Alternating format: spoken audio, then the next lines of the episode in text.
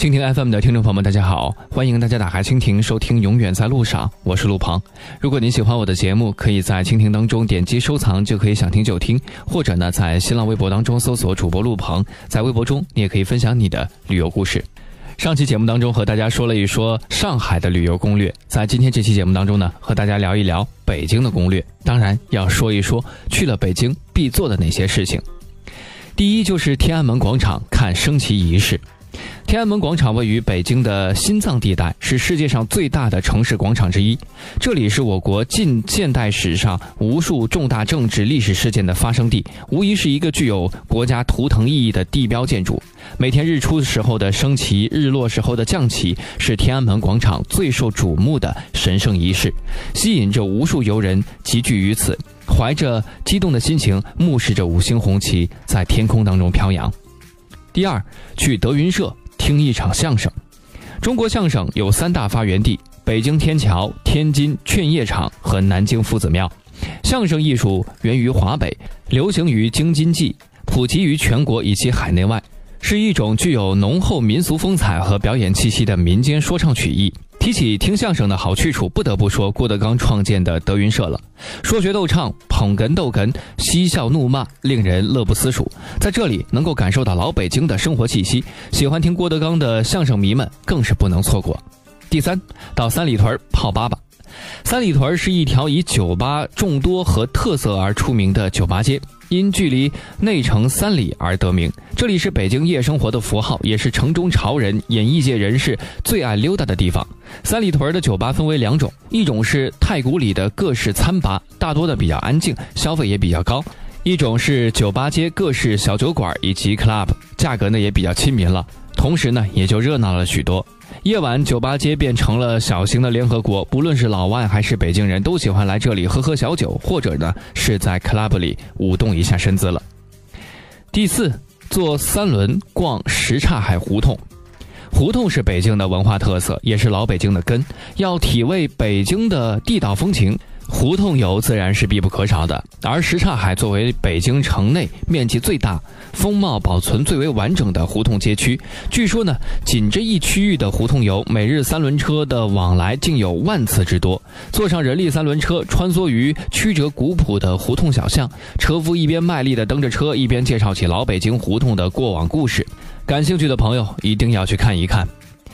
接下来要说的是恭王府的福气带回家。恭王府是清乾隆时代巨贪和珅的府邸，后来呢，恭亲王奕欣成为了宅子的主人，恭王府的名称也就因此而来。恭王府是目前现存清代王府当中规模最大、保存最为完好的一座，既有中国江南园林风格，又有北方的造园特色，还相传呢是《红楼梦》中荣国府以及大观园的原型。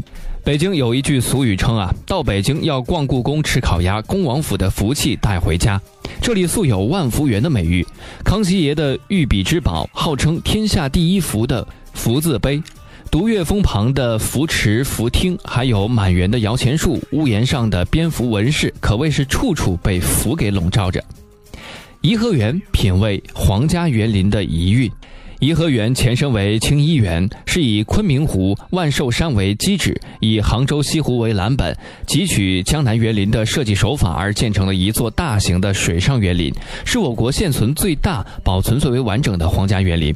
颐和园主要景点大致分为三个区域：以寿仁殿为代表的政治活动区，以乐寿堂、玉兰堂、怡云馆等庭院为代表的生活区，以长廊沿线、后山、西区组成的广大区域。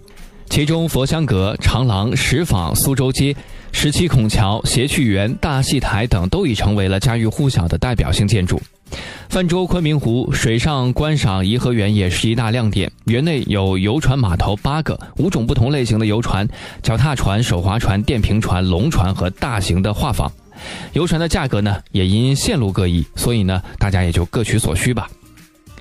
再有一个就是在故宫看建筑，也看珍宝。如果非要在北京城挑一个首选的景点，故宫可谓是当仁不让。故宫就称紫禁城，是明清两朝的皇宫，也是世界上保存最为完整、规模最大的古代的皇宫建筑群了。占地面积七十二万平方米，共有宫殿九千多间，都是木结构，黄琉璃瓦顶，青白石底座，是以金碧辉煌的彩画。游览故宫，除了欣赏丰富多彩的建筑艺术，更要欣赏陈列于宫中的稀世珍宝。故宫博物院的文物收藏呢，主要来自于清代宫中的旧藏，数量是达到一百八十万件之多，涵盖了几乎整个古代中国文明发展史和几乎所有的文物门类，其中呢有很多还是绝无仅有的国宝。正所谓不到长城非好汉，闻名中外的万里长城，以其雄浑的气势和磅礴的建筑，不仅是中华民族的象征，还曾经被列为世界七大奇迹之一。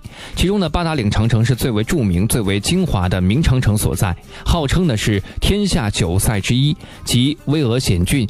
秀丽苍翠于一体，位于怀柔区的慕田峪长城，则是以景色独秀、群山环抱为著称。天下第一雄关居庸关以险险峻陡峭而闻名，也是燕京八景之一。七九八艺术区人气文艺地标。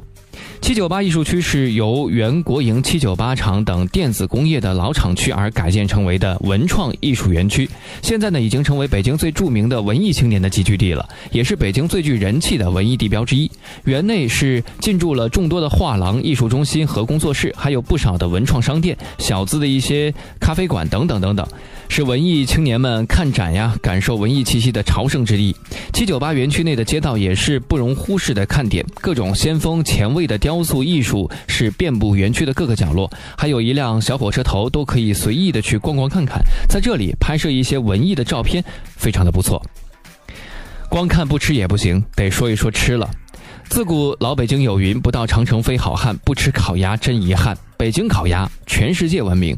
早在百年前啊，就已经享誉欧美，是来北京必吃的美食。烤鸭是以果木炭火烤制，色泽红润，肉质肥而不腻，有色泽红艳、肉质细嫩、味道醇厚、肥而不腻的特色，被誉为天下美味而驰名中外。而说到正宗的北京烤鸭，就不得不提一下被称为天下第一楼的全聚德，以传统的挂炉烤鸭享誉海内外。此外呢，独创新型烤鸭的便衣网，高端健康的大董。一鸭三吃的鸭王也是不错的选择。如果你去北京，这些景点或者这些吃的千万不要错过。